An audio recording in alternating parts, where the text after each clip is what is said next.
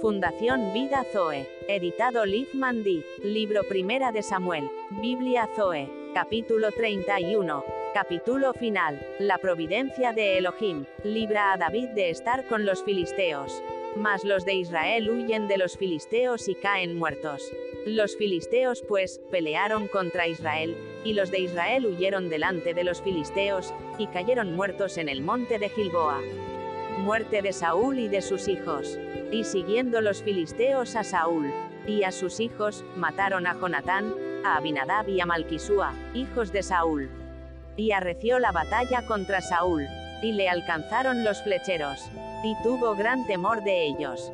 El escudero de Saúl refuta matar a su rey. Entonces dijo Saúl a su escudero, saca tu espada, y traspásame con ella, para que no vengan estos incircuncisos. Y me traspasen, y me escarnezcan.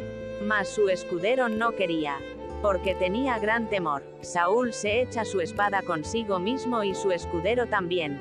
Entonces tomó Saúl su propia espada y se echó sobre ella. Y viendo su escudero a Saúl muerto, él también se echó sobre su espada, y murió con él.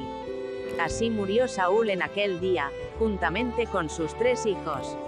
Y su escudero, y todos sus varones.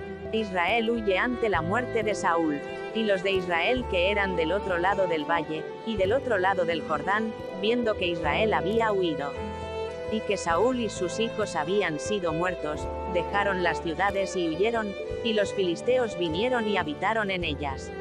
Aconteció al siguiente día, que viniendo los filisteos a despojar a los muertos, hallaron a Saúl y a sus tres hijos tendidos en el monte de Gilboa. Saúl muerto es encontrado y degollado por los filisteos. Y le cortaron la cabeza, y le despojaron de las armas. Y enviaron mensajeros por toda la tierra de los filisteos, para que llevaran las buenas nuevas al templo de sus ídolos y al pueblo. El cuerpo de Saúl colgado en Bet-San, y pusieron sus armas en el templo de Astarot, y colgaron su cuerpo. En el muro de Bet-San, el sentir de los de Jabes de quitar el cuerpo de Saúl y sus hijos. Mas oyendo los de Jabes de Galaad esto que los filisteos hicieron a Saúl. Todos los hombres valientes se levantaron, y anduvieron toda aquella noche, y quitaron el cuerpo de Saúl y los cuerpos de sus hijos del muro de Bet-San, y viniendo a Jabes, los quemaron allí. Los de Jabes sepultan a Saúl y se lamenta y hacen ayuno por siete días y tomando sus huesos, los sepultaron debajo de un árbol en Jabes, y ayunaron siete días.